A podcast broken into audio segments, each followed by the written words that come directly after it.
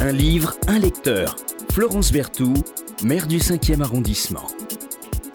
Bonjour, euh, je reçois euh, Charles Gonzalez, acteur et metteur en scène. Bonjour. Qui est venu euh, nous parler au micro de la voix humaine de Jean Cocteau. alors, la voix humaine de Jean Cocteau, pour un metteur en scène et, et pour un acteur, c'est un peu, un peu le Graal.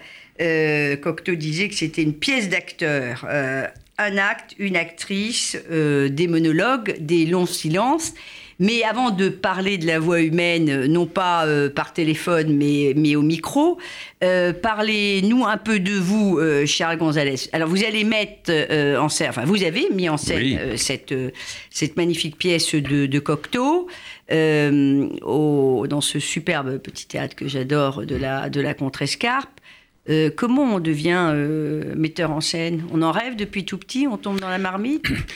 Pas exactement. On, est, on s'aperçoit des injustices dans ce monde et on essaie de recréer un monde nouveau à travers, euh, à travers, oui, l'imaginaire, à travers tout ce que le théâtre espagnol, le siècle d'or espagnol de Lope de Vega et de Calderón disait. La vie est un songe. Donc, et notre vie à nous, elle est sur scène. Elle est parfois très violente sur, sur dans la vie. Donc, nous avons cette recréation qui nous permet de, d'enjoliver, de, transcender voilà, le, quotidien. Alors vous avez fait le, conservatoire, vous êtes évidemment acteur-comédien. Hmm. Votre première mise en scène, c'est quoi? Ma première mise en scène, euh, La Mouette de Tchekhov. Vous n'avez rien fait avant au lycée, au collège Vous n'avez pas mis un peu en scène euh, Oui, un petit peu comme ça, de, les ateliers de théâtre, comme ça, ça, me chatouillait comme ça. Mais en réalité, euh, je devais devenir avocat, comme mon père. Et puis. Euh, vous avez vraiment mal tourné, hein J'ai mal tourné, vraiment. Hein. Je, suis vraiment. Je vais finir sur le bûcher, hein, vraiment. Non, mais il y a des lois aussi au théâtre qui sont les, des lois d'une grande déontologie, vraiment d'une éthique magnifique qui, qui transcende l'humain voilà, qui transcende l'humain. Et ça, c'est passionnant pour, pour, pour euh, quelqu'un qui s'intéresse à l'art. Alors, vous nous disiez, votre première mise en scène, pardon La mouette de La mouette de Tchekhov. Voilà. Votre meilleur souvenir Le meilleur souvenir. metteur en scène Peut-être pas forcément d'ailleurs, parce que c'était. Euh, non, le meilleur souvenir. En scène, il y avait le plus de monde. Oui, c'est peut-être pas de metteur en scène, c'est d'acteur au théâtre de la ville avec Maria Cazares. Vraiment, oh. ouais. Dans L'amante polaire, une pièce de Resvani que nous avons jouée. Et puis avec Michel Bouquet également, le rôle de Valère dans L'Avare. Ce sont ah. des, des, choses qui me poursuivent. Et Maria Cazares, parce que c'est Orphée de Cocteau. C'est c'est vraiment l'actrice de Cocteau, la grande amoureuse d'Albert Camus. C'est vraiment des, souvenirs qui vous, qui vous poursuivent et qui, euh, drôles, exigeants et qui, mm, voilà, mm. Euh, et qui, avec beaucoup de recul. On ressort d'ailleurs les correspondances entre Elles sont magnifiques. ces amoureuses et ces grands euh, oh amoureux. Moi, je suis fan de Camus. Alors, évidemment, je lis, je lis tout ce qui s'y rattache. Mm. Alors, d'abord, pourquoi la voix humaine? Parce que euh, parmi nos auditeurs, certains n'ont pas forcément lu euh, La Voix humaine, qui a d'ailleurs euh, été l'objet aussi d'un livret pour l'opéra de Poulenc, et puis qui a été porté à l'écran par Rossellini, je crois. Oui, c'est ça. Pourquoi La Voix humaine? Une phrase de Roland Barthes qui dit, voilà, la voix humaine est certainement l'endroit le plus sensuel, le plus énigmatique du corps humain. Voilà, euh, sans être trop intellectuel pour les auditeurs, c'est-à-dire que lorsqu'on dit je t'aime à quelqu'un, euh, on sent tout de suite le concept, le percept et l'affect de la voix. Est-ce que est-ce qu'il y a mensonge ou vérité? Et lorsque Cocteau dit je suis un mensonge qui dit la vérité, il fait allusion effectivement à la voix. la voix est certainement très révélateur de la personnalité de l'âme. Elle est très touchante. Euh, savoir dire je t'aime à quelqu'un, c'est pas si simple. Hein. Bien sûr, mais savoir l'écrire non plus. Et eh oui. Euh, alors, Cocteau, deux, mots quand même sur cet incroyable euh, talent euh, protéiforme. Il a touché un peu à tout. Puis on a l'impression qu'il y a le Cocteau jeune qui fait quand même beaucoup de théâtre, qui écrit, et puis après, il va aller plutôt vers, euh, vers le cinéma. Euh, il va, euh, c'est quelqu'un qui dessine. Enfin, oui, c'est quelqu'un qui une seule branche artistique ne lui suffit pas. Donc il peint, il, il est cinéaste, il, il, écrit des scénarios. Enfin, il est, il est tout. Enfin, il, il est peintre. C'est vraiment, c'est l'homme le plus parfait pour moi. vraiment, qui est, qui. Et en Alors parfois, on lui reprochait un peu sa légèreté, justement. Ça, il apathie de ce côté un peu touche à tout, en disant il est formidable, mais il n'est pas allé jusqu'au bout de son art. Regardez au théâtre, au roman. Oui, oui, oui. C'est-à-dire, il essaie, voilà, il essaie, il tente des choses. Au sens littéraire. Au sens euh, littéraire, oui, oui. Alors, la voix humaine, euh, la voix humaine. Euh, pourrait être rattaché euh, au Cocteau plus jeune. hein. le théâtre, c'est aussi et surtout la passion euh, de, de Cocteau jeune. C'est écrit euh, à la fin, je crois, des, des- des années 20. Oui. C'est un peu, c'est un peu intermédiaire hein, dans, dans- dans la vie de Cocteau, la, la- la- la voix humaine. Euh, Les premières pièces, c'est vraiment un travail de recherche.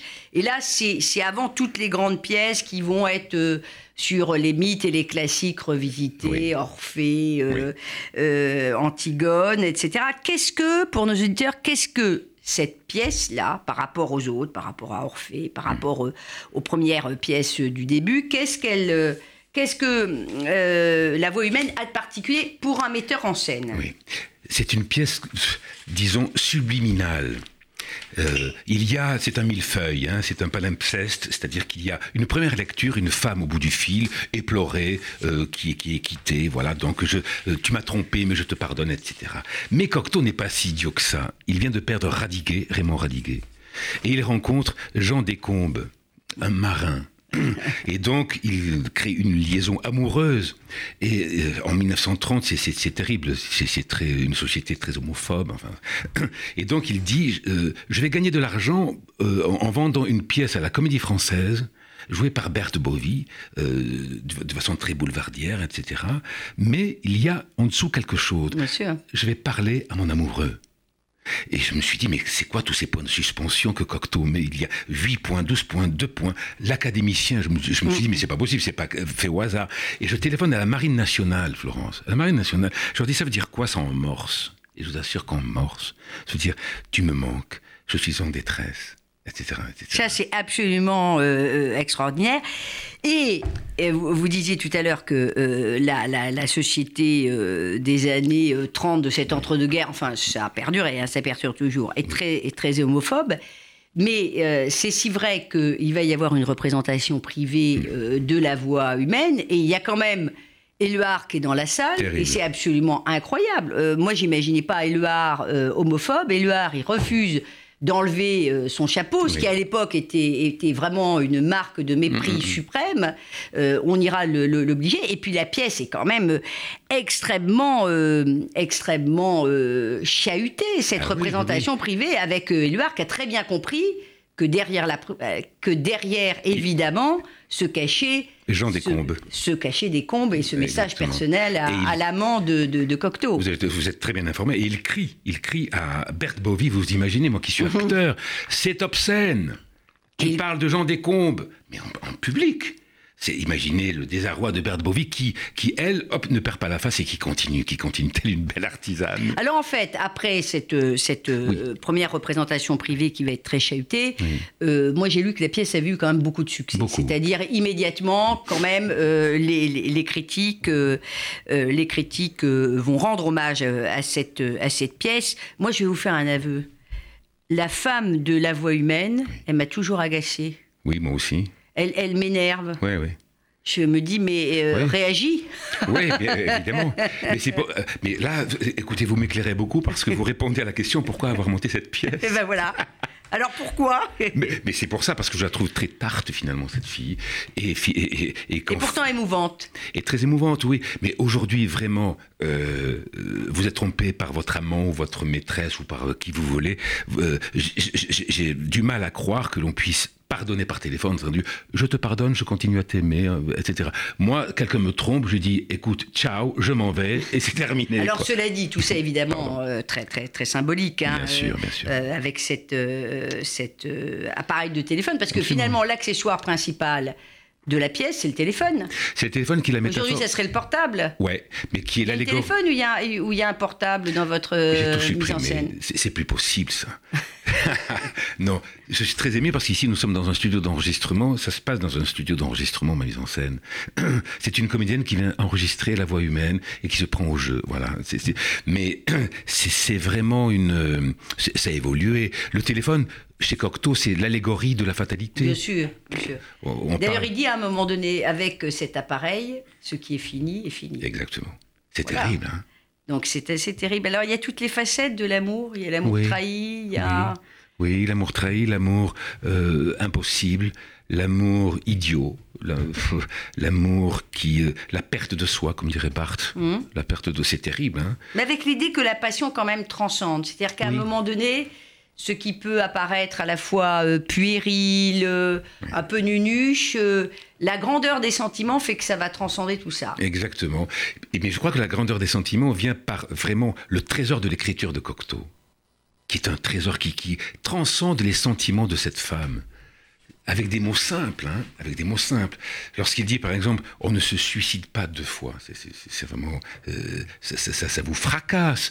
Euh, euh, C'est-à-dire que l'autre, mais je, je pense qu'il n'y a personne au bout du film. C'est sans doute l'histoire, et il y a peut-être personne au bout Ouais, du que effectivement. c'est- C'est une grande névrose. Elle se, fait, elle se fait son cinéma. Ouais. Ouais, bah oui. C'est c'est le. Alors, il y a beaucoup de personnages quand même, qui sont un peu comme ça. euh, euh, par exemple, Winnie de, de Beckett, Oui. le chéri de Colette. Oui. Il y a quelque Pareil. chose quand même de, Pareil. ce- de cette voix de, de Cocteau. Exactement. Mais d'ailleurs, hier soir, au Théâtre de Poche, Philippe Tesson, j'en parlais avec lui, il faisait une conférence autour de, Colette, et il parlait de ça justement. C'est- je suis très ému que vous parliez de ça, hein, de, Chéri, de, Winnie dans Oh les beaux jours, et puis de cette femme. hein. c'est un lien, hein. c'est vraiment un lien. C'est une perdition. C'est terrible. C'est une perdition de la femme à travers l'homme. Oui, mais alors en même temps, euh, la voix humaine euh, de Cocteau fait référence à toutes ces, ces amitiés, je trouve, que Cocteau avait avec les femmes. Oui. Parce qu'il y avait des amitiés très fortes, Oui. euh, sincères. Oui, oui. Qu'on retrouve chez beaucoup de- d'hommes. avec Marie-Laure de Noailles, par exemple, avec euh, comment, euh, Edith Piaf. Bien sûr. Mais vous savez, Florent, je vais vous dire une chose qui est très émouvante. On imagine Cocteau très riche, très, très, très dandy, etc. Mais en fait, il était sans un sou. hein. Il vivait dans un entresol au Palais Royal, de- de- dans un 35 mètres carrés. Mais il Mais au Palais Royal. mais au Palais Royal, et toujours bien habillé, etc., etc., toujours en train de fumer de l'opium, etc., pour, euh, pour, pour, euh, euh, voilà, pour, pour ne pas perdre la face, toujours très, très, très chic, mais dans la misère. Et donc, toutes ces œuvres ont été financées par Anna de Noailles. hein. Alors, vous m'avez amené ce matin un sublime, un sublime livre Mhm. que, que je ne connaissais pas. Alors, je ne sais pas si on peut le voir, euh, puisque les émissions sont filmées. Voilà, La voix humaine. Et, et La voix humaine, euh, c'est... euh, alors, dites-nous deux mots sur cet ouvrage, parce que... euh, sur, qui est illustré et gravé par Bernard Buffet, évidemment texte de Jean Cocteau, mais alors d'ailleurs je disais Ouais. que l'accessoire principal était le téléphone, on a un téléphone version euh, années 30 euh, dessiné par, euh, Buffet. par Buffet. Comment vous avez découvert ce magnifique ouvrage Bah, de planches Il faut rendre hommage aux éditions, hein, aux éditions euh, des Saints-Pères, c'est-à-dire en, Extraordinaire. en 1957, donc c'est l'anniversaire. Ils sortent ça, 150 exemplaires, ils font un flop presque. C'est incroyable. hein. Et aujourd'hui, voilà, c'est- devenu une pièce, euh, une pièce extraordinaire. Mais c'est magnifique. elles se sont- Bon, alors il faut aller voir. euh, Oui. Il faut aller voir, il faut aller entendre. Ent- Très joli. Euh, il faut aller entendre. euh, Entendre et voir. Entendre et voir euh, la voix humaine, mais bon, les deux, les deux vont, vont, vont de pair. Une pièce en un acte. Mhm. Euh, je, je vais faire un peu de provocation. On a dit euh, finalement la voix humaine, c'est la seule pièce de Cocteau où euh, la mise en scène n'a pas le premier rôle. Dites donc, moi qui, a, moi qui a- ai invité ce matin Charles Gonzalez, le metteur en scène de la voix humaine, Ouais. à la contrescarpe. Qui vous a dit ça? Mais qui vous a dit ça? Non, Je l'ai lu, certains l'ont écrit, Ouais, voilà. Non, je vous invite à lire. Mais la- tout ça est de la provocation, évidemment. Mais oui. Ce qui fait euh, le sel euh, de la voix humaine aussi, c'est la mise en scène. Moi, je trouve que c'est une des pièces les plus difficiles à mettre en scène, Ah la, voix humaine. Oui, parce qu'on met en scène une voix. hein. Bien On- sûr. On met en scène la voix. Et c'est là où ça devient très important de tirer l'humain de cette voix. Donc il y a une direction d'actrice ou d'acteur euh, euh, qui, est, qui est très importante. Mais vous avez, ils, ils ont raison de dire qu'il n'y a pas de mise en scène, en fait. C'est une mise en voix. J'ai pas dit il n'y a pas de mise en scène, j'ai dit la Oui, mise oui. en scène n'a pas le premier rôle. n'a pas le premier rôle. Oui, oui. en fait, c'est le grain de la voix qui est le premier rôle. Merci infiniment, euh, Merci, Charles Florence. Gonzalez, d'être venu nous parler euh, de la voix humaine, cette si célèbre pièce de Jean Cocteau qu'on n'étudie plus beaucoup euh, au collège et, et au lycée. C'est fort, euh, fort regrettable et vous mettez en scène à la contrescarpe euh, la voix. La voix. et, et une femme, bien sûr. Oui. Merci. Merci à vous. Un livre, un lecteur. Florence Berthoud, maire du 5e arrondissement.